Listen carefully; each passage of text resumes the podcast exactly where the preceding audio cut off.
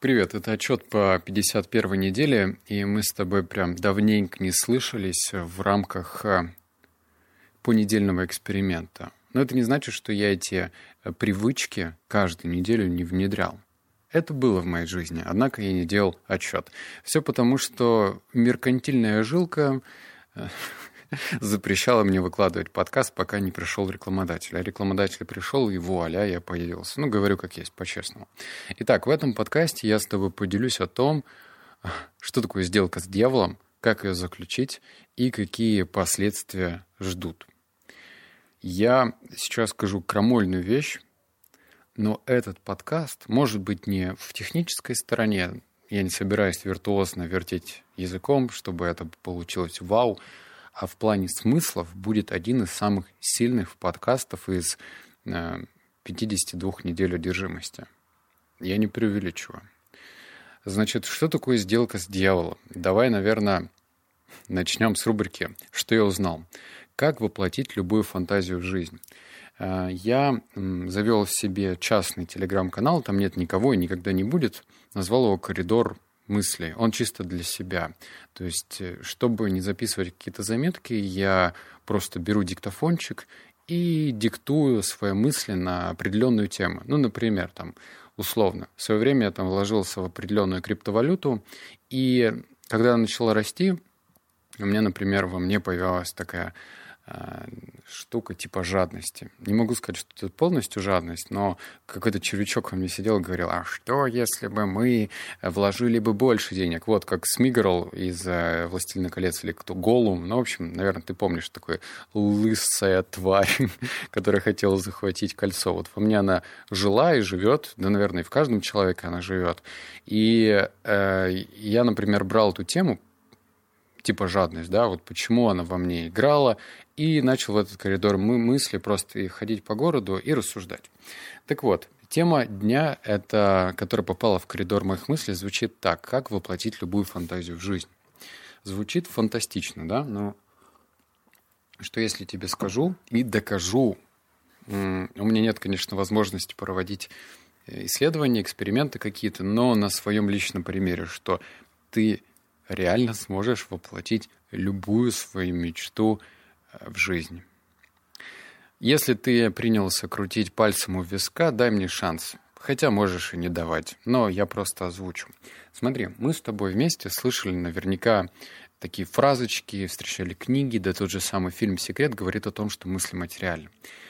Два лагеря. Скептики, которые говорят, что это херня, фуфло и так далее, и вторые, кто с точкой во лбу начинает в это верить и говорит, да, вот мысль, она действительно материальна я ни к тому, ни к другому лагерю полностью, ну, как бы не причисляю. Я рациональный человек и пытаюсь, ну, наверное, сначала собрать какую-то доказательную базу.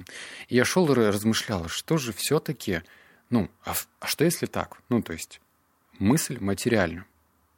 Но есть загвоздка, да, у любого правила есть исключения, либо какие-то подправила, чтобы это правило начало действовать. Понимаешь, да? Ну, например, гонщик, который садится в болид Формулы-1, он там пристегивается, он делает какие-то ритуалы, чтобы э, ну, выложиться и, например, побить рекорд. То есть он должен что-то сделать, какая-то подготовительная работа. И я подумал, что у подсознания должна быть своя собранная подготовительная работа. Как она выглядит? Вот если, предположим, все мысли, все наши хотелки, которые мы передаем в космос, во Вселенную, называя это как хочешь, в мир, в пустоту, все это имеет силу. Если ты, ну, балабол, это не, не оскорбление, ну просто, знаешь, такое вот кому-то скажешь, а я похудею к лету, или я накачаю кубики пресса, или там я заработаю миллион к такому-то числу, или я сделаю то-то, то-то, то-то, и в конечном счете, например, это не делаешь, причем это не обязательно должно быть что-то крупное, не надо зарабатывать, давать слово заработать миллион, если ты этого не сделаешь, ну, как бы ок, это твое право, я тебя не осуждаю. Речь про другое. Например, если ты дал обязательство его не сделал, то тогда ты даешь Э, Вселенной сигнал о том, что у тебя некоторые мысли будут холостые. Холостые, вдумайся. Вот знаешь, это как кто они там, кавказцы, да, празднуют э, день рождения или там свадьбу, они берут автоматы и стреляют в воздух. Вот можно холостыми стрелять, а можно стрелять пулями. Что если ты дашь сигнал Вселенной, что все те мысли, которые ты будешь посылать в космос, они будут настоящие, они холостые? Вдумайся, сейчас объясню. Холостыми мыслями делают то, те обязательства, которые ты когда-то дал, но не сделал. У меня такое было. Я, например, записывал, у меня были две боли, которые я уже на протяжении многих выпусков мусорю. Это с дрочкой ситуация и с просыпанием утром. Я еще разбирал, а почему, собственно, для меня это проблема. Например, там бросить кальян, курить э, сигареты, пить пиво было проще. А потому что, например, просыпаться утром по будильнику, просыпаюсь не я, просыпается какая-то мерзкая тварь сначала, которая говорит, а надо поспать еще. То же самое с дрочкой было раньше как. А у тебя просто пелена на глаза падает, и ты уже, ну, не как рациональный человек размышляешь. Вот. Что если ты будешь, когда давать обязательства самому себе, то эти обязательства делать, чего бы тебе это ни стоило. Если ты сказал, что ты что-то выполнишь, дал кому-то слово, ты должен в лепешку разбиться, но сделать. Таким образом, ты будешь давать сигнал Вселенной, что все твои следующие мысли будут иметь неимоверную силу. Но давай дальше перейдем. Пример из фильмов. Это вторая рубрика, то, что я знал. Пример из фильмов. Метафора берет за основу жизнь, приукрашиваю ее. Ты, наверное, вспомнишь фильмы, их э, не так мало было снято, когда скажем, был какой-то неудачник, ну, главный герой картины, он неудачник. У него все идет через жопу, ничего не получается, и вот он, значит, натыкается на человека, но этот не человек, это дьявол в образе человека. И тот заключает с ним сделку, мол, давай, я выполню одну твою мечту или все твои мечты, но вот мне нужно, э, значит, одна цена за это, это твоя душа. И фильмы есть на эту тему. Я вот почему назвал «Сделка с дьяволом», потому что я не встречал фильмов «Сделка с ангелом». Ну вот как-то нет такого, не знаю, может быть, ты меня переубедишь, но я такого не видел. Но что же такое фильмы? Фильмы — это, как правило, гипербола. Или фильмы — это приукрашивание чего-то. Берется за основу какой-то реальный факт, но раздувается. Где-то чуть-чуть, где-то сильно, где-то очень сильно, но раздувается, чтобы людям, зрителям было интересно смотреть. Так вот, что такое сделка с дьяволом? А что если тот же самый дьявол, метафора дьявола, он может быть внутри тебя, и ты сам с собой можешь заключить сделку. То есть не обязательно представлять на одном плече бесенка, на другом плече там ангела. Не обязательно. Можно самому с собой заключить этот пакт и дать цену слова. Что произойдет, если, например, ты не выполнишь свои обязательства. Третье, что я узнал, ну мы подробно поговорим дальше, обязательства, которые ты даешь себе, могут иметь разную силу. Объясню. В моей практике, мне 29 лет практики, я так говорю, как будто я косметолог, у меня был всего два случая, когда я давал так обязательства, что я запомнил это на всю свою жизнь. Первый раз я дал себе обязательства, мне было сколько? Наверное, лет 18. Я как-то даже писал об этом в блоге. Я лежал на прокуренном матрасе э, и плакал. Плакал как девочка от того, что я ну, мне надоело жить такой никчемной жизнью. Я зарабатывал 14 тысяч, я курил, пил, и, в общем, вся моя жизнь шла под откос. Я понимаю, что есть много других судеб людей, которые жили хуже, но именно тогда ко мне пришло прозрение своей никчемности. И я плакал. Я вообще был не устроен. Ну, меня не устраивало вообще ничего в своей жизни. И тогда я дал себе обязательство. У меня пошли мурашки, я дрожал, я сжимал пальцы рук. Меня никто не видел, я просто лежал в какой-то кладовке на матрасе. Никто меня не видел, но я дал себе обязательство. И это обязательство я запомнил на всю свою жизнь. Ну вот сколько, с 18 лет, прошло 11 лет, я могу закрыть глаза и, и смоделировать, полностью вспомнить, что было, как было, в какой позе я лежал. Вот настолько было сильное обязательство в космос. Я тогда решил наконец-то взять себя в руки, начать зарабатывать деньги. Ну, вуаля, все случилось. Не сразу, не на следующий день, но случилось.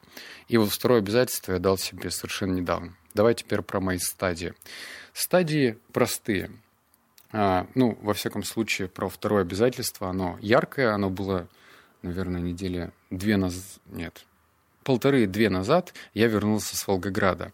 И это обязательство я растянул на два раза, и суммарно я эти обязательства давал в районе двух часов. Может быть, меньше, может быть, больше. Это не точная формула, но просто вот примерно так.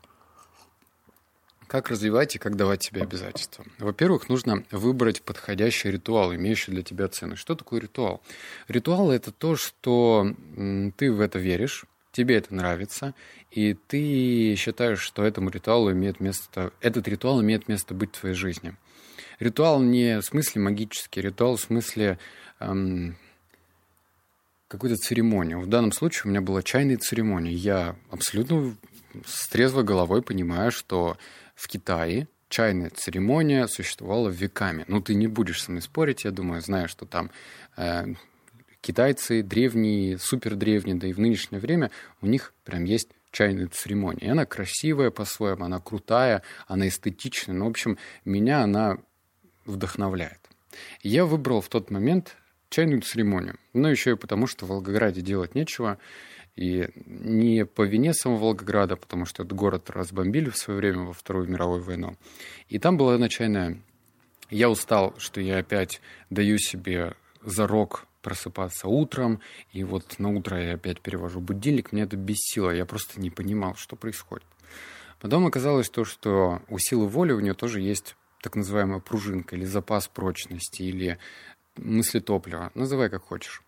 Сила воли не может работать постоянно. И он, она тоже устает, как мышца, она тоже требуется в подзарядке и так далее. Но что если обратиться к другой функции? Ну, давай про это позже. Ну, в общем, понятно. Первый ритуал для меня была чайная церемония. Второй ритуал закрепительный. Я после этой чайной вышел, пошел к реке, это Волга-река, ну и сел прям, там был такой выход к реке, то есть можно было с набережной спуститься и пройти по сухой части, и ты практически прям, ну, дальше от людей будешь сидеть, прям сильно дальше. А я до этого посмотрел документальный фильм, я к своему студу вообще ничего не знал про Волгоград, я думал, о, миллионник, приехал, мне он показался скучным, и я такой, что случилось? Начал смотреть, увидел трагическую историю, э, меня это, конечно, очень сильно задело. Что произошло? Действительно, город на построен на могилах, столько людей погибло. И я сидел и размышлял, вот я, передо мной река, вот эта Волга широченная. Я сижу на каком-то обрубке дерева и размышляю, что вот столько людей, у них жизнь оборвалась, и они наверняка тоже, кто-то имел свои мечты, кто-то цели. Ну, в общем, конечно, другого масштаба тогда был, ну, партия у нас. У нас Тогда, наверное, не принято было мечтать глобально. Тогда, наверное, мечты были в рамках партии, да, вот. Не знаю, я, я не могу говорить о том, чего я не знаю. Но ты, наверное, меня понял, то, что тогда у людей были, наверное, другие представления о том, как должна была складываться жизнь. Однако у них что-то было в голове, они что-то, чего-то точно хотели. И вот жизнь обрывается. Я вот со своими детскими думалками на тему, как надо жить, как не надо, представляю, что сколько людей погибло вот именно в этой реке, на этом берегу или через этот берег. Просто город на костях, в реке сколько было погибших людей. И меня это как-то так зарядило в положительном смысле этого слова, что я прям... Меня это очень сильно задело до глубины сердца. То есть я закрепил этот же самый ритуал. Дальше, что я заметил? Первое, сила воли больше не напрягается, значит, я экономлю энергию. Вот, например, меня спрашивают некоторые приятели, друзья, ну, давай приятели, я, например, сижу с ними в кафе, они едят мясо, и они меня спрашивают, слушай, а как вот ты держишься, чтобы не есть мясо? А я веган. Дело в том, что у меня сила воли не напрягается в этот момент, когда я не ем мясо. Хотя в свое время она напрягалась. Но когда я перешел рубеж э, и перетащил вот этот, это размышление с силы воли на какой-то внутренний устав, то тогда это стало просто само собой разумеется. Ну, знаешь, у тебя же наверняка есть какие-то вещи в тебе, которым ты будешь всегда следовать ну, ты, наверное, не убьешь человека, да, или ты, наверное, э, там, не предашь свою собственную мать или отца, ну, я условно говорю. То есть есть тебе какие-то непоколебимые вещи, которые сила воли не нужна, чтобы держаться или выполнить это обязательство. Также и здесь. Если ты берешь и даешь себе обязательства, но при этом обязательство твое не держится на силу воли, а держится на супер э, серьезных ценностях, то тогда это работает, и сила воли твоя отдыхает. Ей просто не нужно включаться. Второе, что я заметил, э, сущность в виде гномика, живущая во мне, ушла в спячку. Знаешь, есть такие тоже вот версии, что нужно в себе что-то убить. Вот некоторые авторы пишут, ну я же читаю книги, да, много читаю, и некоторые говорят, вот, у нас есть слабые стороны, сильные стороны, и вот надо в себе эти слабые стороны искоренять, убивать и так далее. Но так не получится, убивать, во-первых, в себе что-то, потому что, э, во-первых, это часть нас, два раза сказал, во-первых. Во-вторых, как можно убить в себе что-то, не навредив себе?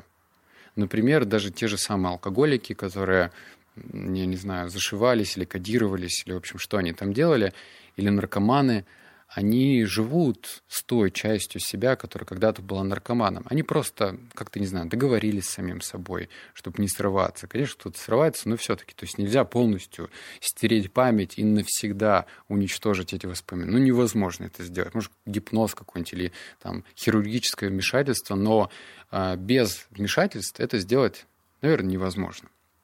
Соответственно, можно сделать так, чтобы эта сущность в тебе уснула. И я это сделал. То есть сейчас, например, сколько прошло времени, две недели, я встаю, у меня просто, меня кто-то за шкирку тащит. Вот как барон Мюнхгаузен, да, он себя за волосы тащил. Так и я. Я сплю по 7 часов, встаю в 6.20, ложусь в 11.10 где-то, 10 минут у меня идет запасом на засыпание, и вот ровно 7 часов я сплю. И у меня просто даже мысли о том, что, может быть, поваляться, полежать, нету. Или сейчас там включить какую-нибудь порнушку. У меня просто ее нету. Конечно, если тебе будет интересно, я поделюсь с тобой этой мыслью, ну, чуть позже, на дистанции, да, там, через полгода, например, что будет. Третье, что я узнал, я получил доступ к феноменальному резервуару энергии. Когда ты осознаешь, что если ты в маленьких обязательствах ты даешь себе отчет, что ты это сделаешь, то тогда ты играешь в игру со Вселенной на других скоростях и уровнях. Ты говоришь Вселенной, слушай, все, что я хочу, то и будет. И вот я сейчас тебе докажу. Маленькое обязательство я его сделал. Чуть большее обязательство я его тоже сделал. Еще одно обязательство, еще больше и так далее. То есть все идет по нарастающей. Если ты показываешь на более мелких обязательствах свою решимость, и эта решимость перетекает в результативность, то Вселенная просто поднимет руки и сдастся. Она скажет, ого, какой человек целеустремленный. Он точно знает, что он хочет, он точно этого добьется. Надеюсь, для тебя вот этот подкаст, он не будет просто про, про послушать, потому что когда я об этом размышлял, если сейчас ты слышишь со стороны, кажется элементарным. Но, знаешь, те знания, которые вот есть знания поверхностные, ты слушаешь лекцию, в одно ухо влетает, в другое вылетает, а есть знания, которые тебя пронизывают, они бьют тебя током, тебе, тебя трясет. Вот меня тряхануло. Я просто осознал, что я все могу. В рамках приличия я не буду ходить э, разумности, я не буду ходить по воде, как Иисус, я не буду превращать воду в вино, но то, что я реально захочу, то я сделаю. Прикинь, и ты это тоже, если захочешь, ты это сделаешь. Но только в том случае, если не будешь стрелять в холостую.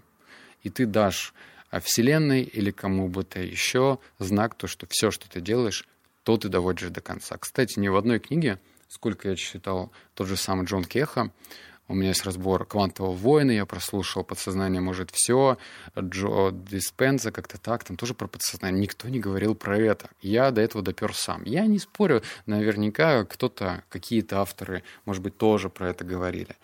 Я не хочу брать там пальму первенства, но я к этому пришел сам, и меня торкнуло.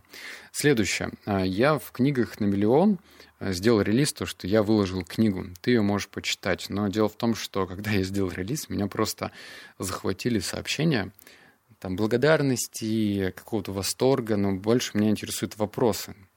И за счет того, что книга уже почти дописана, вот ты 9 глав можешь почитать, я увидел закономерность. То есть люди спрашивают, а что хотел сказать автор? У любой главы у нее, естественно, есть своя глубина. Есть поверхностные вещи, я не, я не писал ради того, чтобы просто писать. Такая билетристика глупая. Вот романы, которые читают, например, на отдыхе в бумажном переплете, типа Донцова или еще кого-то, чисто чтобы развлечься. Это не та история. Мне нужно было взять формулу рассказа, формулу современной прозы и обернуть ее в пользу, в ценность, сконцентрировав так, чтобы из этого получилась цельная глава. К чему это? Например, первая глава про пустоту. Я тебе бы хотел поделиться личной историей, что вот, наверное, когда мне было 26 лет, или даже, наверное, 27, вот, точно, вот между 26 и 27 лет, когда меня спрашивали, счастлив ли я, а я уже тогда читал много книг, я уже тогда прилично зарабатывал, у меня, я, ну, я мог себе позволить все, что я хочу. Опять же, без дворцов в Геленджике, без этого. Эм, ну, много что я себе мог позволить, но при этом я отвечал, что я несчастлив. Вот просто прикинь. И вот этот шлейф, что я несчастлив, он тянулся от сознательной жизни. Сознательная жизнь для меня это вот когда ты выходишь из крыла родителей, в моем случае это сколько, 17 лет, наверное, было, и живешь самостоятельно. Вот тогда, с 17 по 27, я чувствовал себя несчастливым человеком. И во мне была пустота, пустота, которую я постоянно пытался чем-нибудь заполнить. Я тогда, в те годы, просмотрел просто десятки сериалов. Я много бухал, я много курил. А я курил так, что у меня потом, сколько мне там, в 22 лечили зубы, а у меня просто такой кариес был, что, ну, этот сигарет. И как у 40-летнего дядьки. Я мог пачку сигарет выкурить в 20 лет или сколько у меня тогда было. Ну, в общем, жуть. Я все время заполнял как-то свою пустоту. Онлайн-игры были, и просто компьютерные игры, и аниме я смотрел. Ну, об этом я говорил уже в подкастах, ты это все знаешь. От чего это происходит? От пустоты. И первая глава посвящена пустоте и тому, что я осознаю, что я несчастлив. Потому что здесь есть э, определенная градация. Первое, когда ты сам понимаешь, что ты несчастлив. Ты, то есть ты это признаешь. И второе, когда ты делаешь какие-то целенаправленные действия, чтобы обрести это счастье. Не найти это счастье, а обрести. Это разные вещи. Я бы хотел послушать твою историю. Переходи по ссылке, читай первую главу, там уже 9, можешь переходить, смотреть, все в открытом доступе. А в первой главе, если тебя цепанет, и ты захочешь тоже поделиться своей историей, расскажи про свою внутреннюю пустоту. Расскажи, что происходило в твоей жизни, и видишь ли ты какие-то закономерности, как ты пытаешься эту пустоту закрыть. Надеюсь, а нет, я уверен, это поможет не только тебе, потому что когда ты это вытаскиваешь из себя, ты сам смотришь на свой опыт совершенно иначе. А во-вторых, другие люди тоже посмотрят и вдохновятся твоим опытом. Даже если ты только на пути, это уже хорошо. Ты просто про это говоришь открыто. Ну все, обнял, поцеловал, заплакал. Услышимся с тобой в следующем подкасте. Пока.